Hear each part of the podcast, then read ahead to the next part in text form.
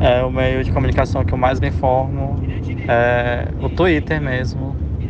É o celular. Instagram, vejo as páginas de notícia. E Strange Topics. O meio de comunicação que eu mais uso hoje são as redes sociais e a partir delas, se surge alguma coisa interessante, eu acesso jornais online. Atualmente, o principal meio que eu uso para me informar mesmo é, de notícias e tudo mais era, era a televisão, mas atualmente são as redes sociais. Os portais jornalísticos no Twitter e no Instagram de cada veículo jornalístico. Geralmente eu vejo as notícias pelo Instagram, porque é um aplicativo que eu acabo usando mais e eu também sigo páginas tanto de jornais quanto de memes que acabam postando assim umas notícias, né? Eu costumo ver notícias pelo Twitter e por duas principais razões. A primeira razão é que a disseminação de informações se dá de maneira mais rápida pelo Twitter. E a segunda é que, pelos caracteres serem limitados, a informação vem de maneira mais sucinta e dessa maneira é mais fácil de ler. Atualmente, os meios de comunicação que eu mais utilizo se resumem apenas ao meu celular. No caso, eu utilizo mais especificamente o Twitter e o Instagram.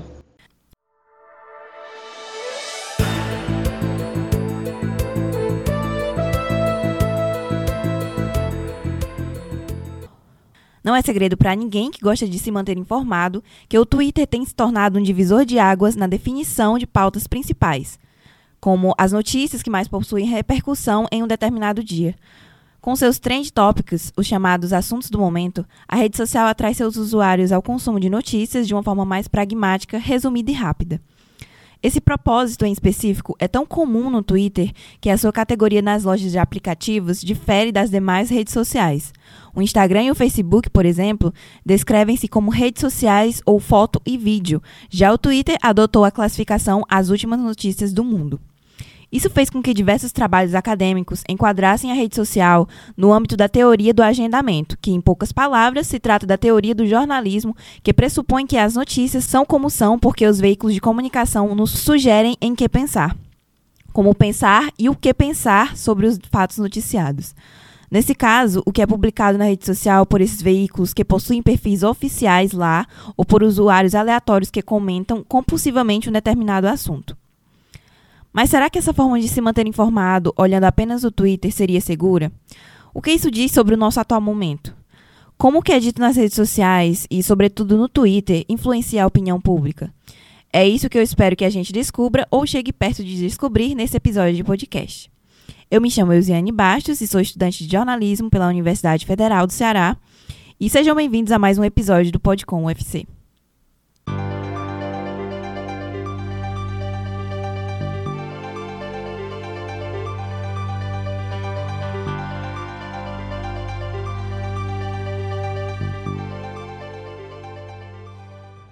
Em um artigo publicado no Diário da Associação Americana de Ciência Política, os autores Yan Su e Porismita Borá analisaram posts no Twitter e notícias de jornais relacionadas a mudanças climáticas. Com essa análise, eles pretendiam verificar o nível de influência entre o Twitter e os jornais impressos tradicionais, sobre qual dos dois consegue pautar mais o outro. A pergunta principal que temos aqui é: as notícias vêm dos jornais ou vêm do Twitter?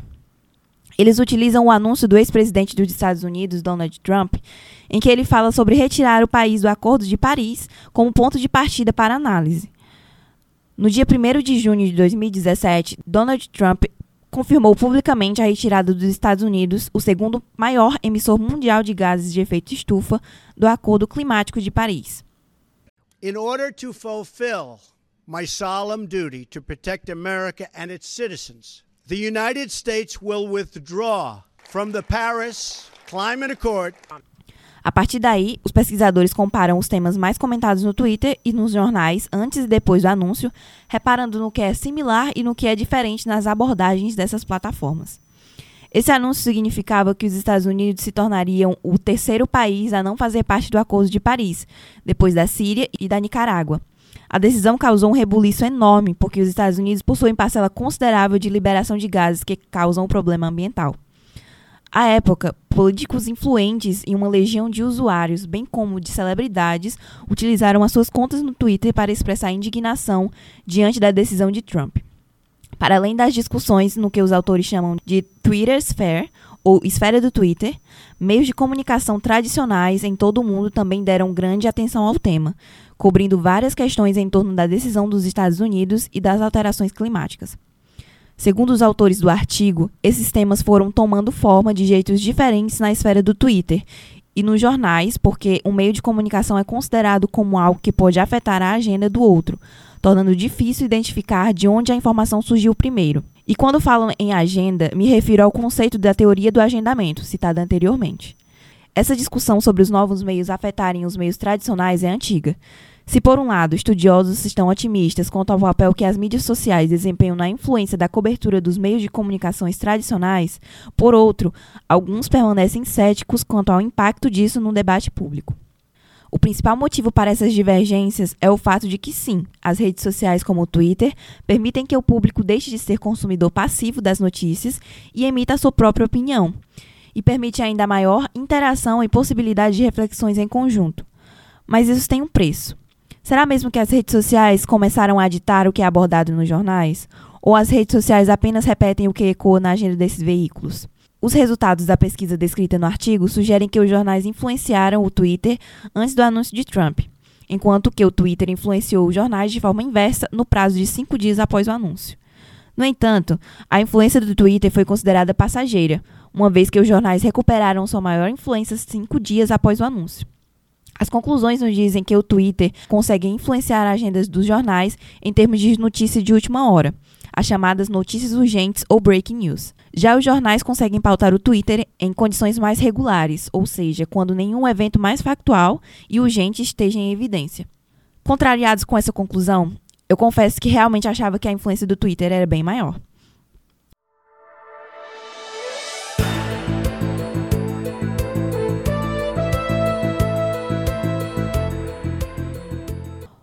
Outro ponto de vista interessante sobre o assunto é o crescimento da seletividade individual das pessoas para os principais veículos de comunicação. Será mesmo que as redes sociais, por si só, podem transmitir um efeito de definição de quais temas são importantes diante de um ambiente marcado por uma oferta abundante de fontes de comunicação? A realidade inegável é que a maior seletividade e a fragmentação do público no ambiente atual dos meios de comunicações digitais ameaçam o poder dos meios de comunicação de massa em pautar o debate público. Em sua defesa, esses meios tradicionais de comunicação de agenda asseguram que os principais meios de comunicação social influenciam a agenda pública ao liderar a atenção do público. Em uma outra pesquisa publicada em 2017, a pesquisadora Jessica Frizzle investiga se os principais meios de comunicação podem influenciar na agenda pública quando canalizados através das redes sociais. É um estudo que trata basicamente sobre o mesmo assunto do primeiro abordado aqui nesse podcast, mas em um outro contexto e com um método diferente. As hipóteses da autora foram testadas, conforme suas palavras, utilizando uma experiência inovadora longitudinal que emprega grupos do Facebook e uma pesquisa com um formulário que ficou aberta para preenchimento durante 75 dias em 2014. De antemão, Friesel deixa claro que, apesar do potencial das mídias sociais em moldar a agenda pública no ambiente midiático contemporâneo, desafios significativos para o estudo desses efeitos deixaram a pergunta inicial sobre as redes sociais e o seu poder de definição de agenda dos grandes veículos sem resposta. Entretanto, uma forma pela qual a agenda das mídias sociais é capaz de alcançar uma audiência para além de seus receptores diretos é através da filtragem social da informação, um fenômeno que foi apelidado de fluxo de comunicação em duas etapas por Katz e Laserfeld em 1955.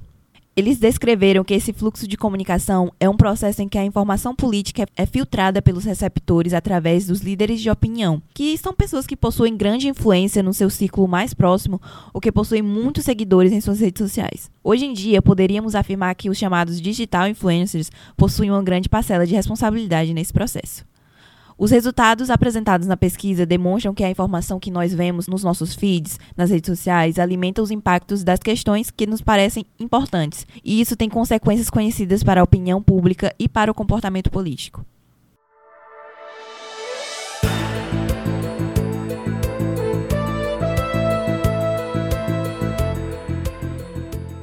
Para deixar nossa discussão um pouco mais específica, cito agora um artigo que aborda essa definição de agenda no contexto da política nas redes sociais. Nesse trabalho, o pesquisador Fabrício Gilardi fala sobre qual é o papel das mídias sociais na definição da agenda pública no contexto suíço, examinando as conexões entre três agendas: a agenda da mídia tradicional, a agenda dos partidos no Twitter e a agenda dos políticos no Twitter. Para não nos arrastarmos na mesma discussão proposta pelo artigo anterior, vamos trazer esse trabalho para a nossa realidade, partindo do fato de que estamos em ano de eleições gerais no Brasil. Vamos falar um pouco sobre a influência das redes sociais nos assuntos mais comentados entre os eleitores. As plataformas digitais reduziram o poder de valor notícia da mídia tradicional e potencialmente aumentaram a capacidade de vários tipos de atores para moldar a agenda. De lá para cá, esse poder só aumentou. É só a gente observar o poder e a forma como essas mesmas redes sociais influenciaram o resultado das eleições brasileiras de 2018.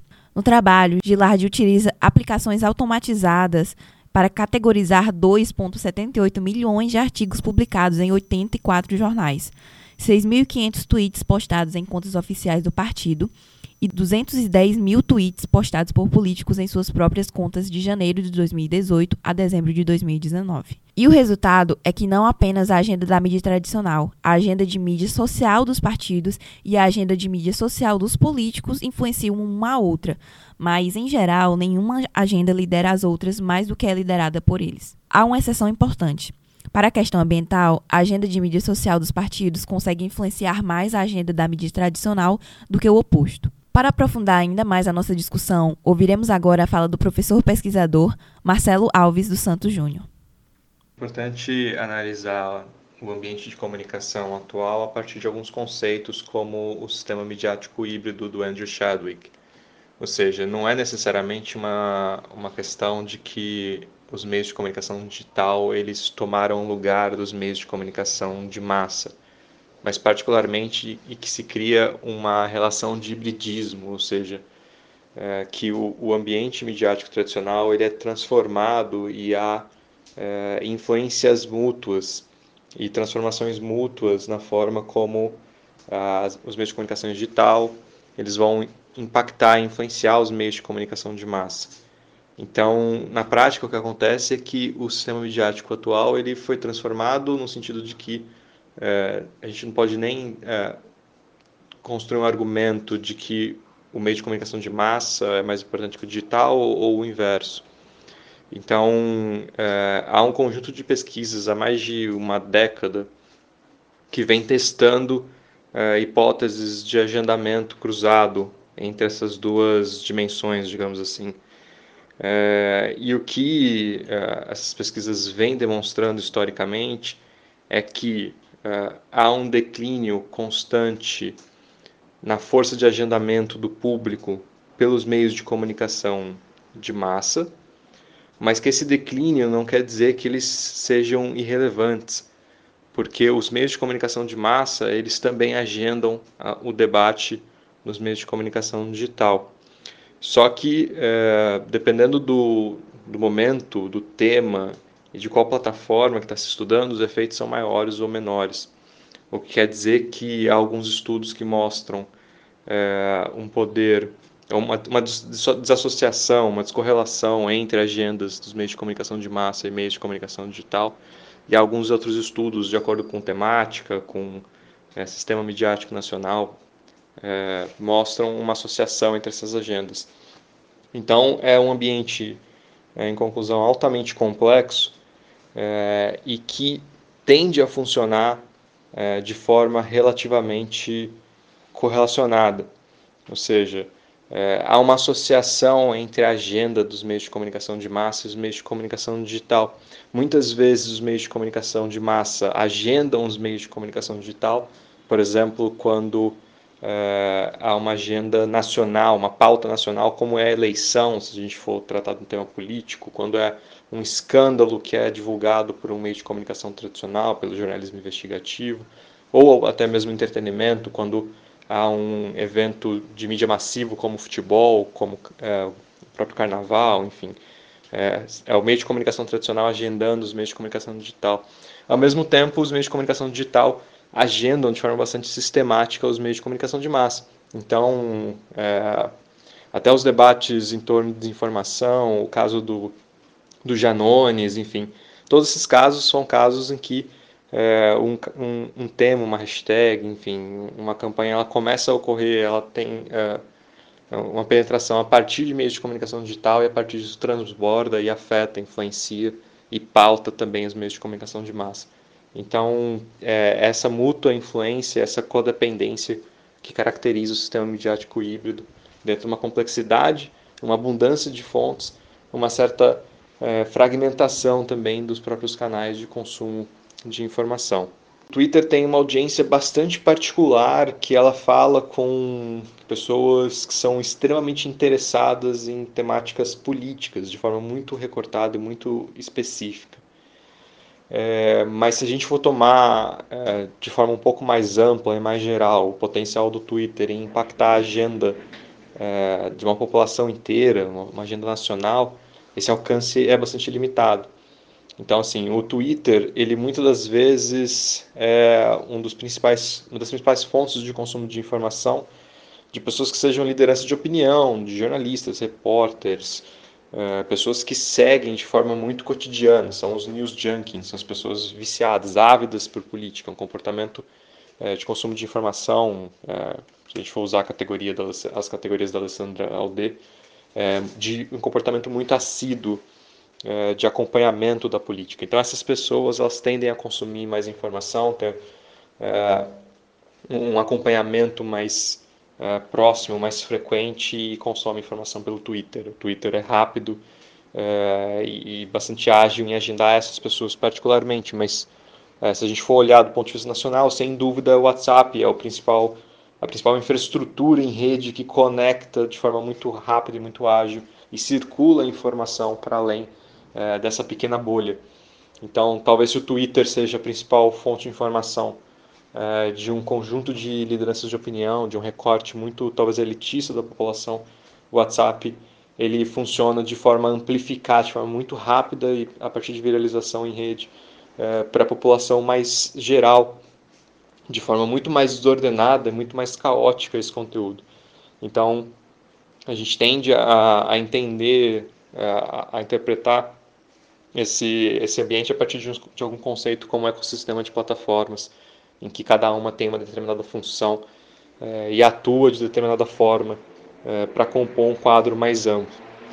É, bom, enfim, é, sobre o Elon Musk tem muita especulação já há bastante tempo, desde que houve o primeiro anúncio, se ele iria comprar a oferta, enfim, todo o procedimento jurídico que se seguiu a oferta e agora esse primeiro mês dele de é, gestão, digamos assim, do Twitter.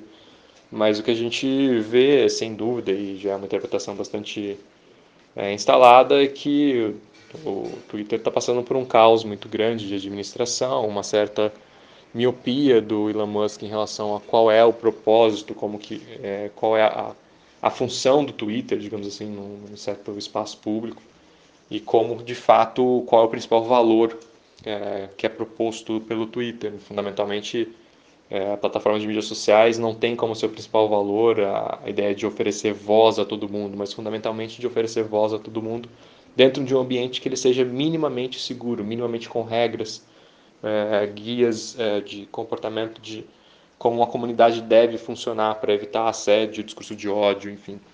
Então esse, essa falta de compreensão sobre é, as práticas de moderação e as melhores práticas para construir um ambiente minimamente é, seguro, minimamente é, não tóxico, digamos assim, é, é um, uma perspectiva de, de miopia que vai certamente levar a dificuldades, desafios que vão se avolumando e a cada dia a gente vê uma notícia nova sobre isso. Então, é, todo mundo tem acompanhado com muita preocupação os guia, o, o caminho futuro e, e esse caminho é, que o Twitter tem tomado é, por uma administração que certamente é bastante errática, bastante caótica e que falha em compreender qual é a principal proposta de valor do Twitter é, e a, a, relevância, a importância de se construir um ambiente que seja minimamente é, seguro para as pessoas se expressarem é, construírem suas redes de contato e de troca de informação. Obrigada pela sua contribuição, professor Marcelo. E você acabou de ouvir o episódio Como o que é publicado no Twitter influencia a opinião pública, uma produção de Eusiane Bastos para a disciplina de Teorias do Jornalismo 1 do Instituto de Cultura e Arte da Universidade Federal de Ceará, sobre a orientação do professor Diógenes Licarião. O podcast Podcom faz parte do projeto de extensão da UFC, divulgação científica através de plataformas online, produzido por discentes da instituição e que tem por objetivo fazer a divulgação científica de qualidade. Agradecemos pela atenção e caso tenha gostado, ajude a gente a divulgar o material passando esse episódio adiante. Pois até a próxima.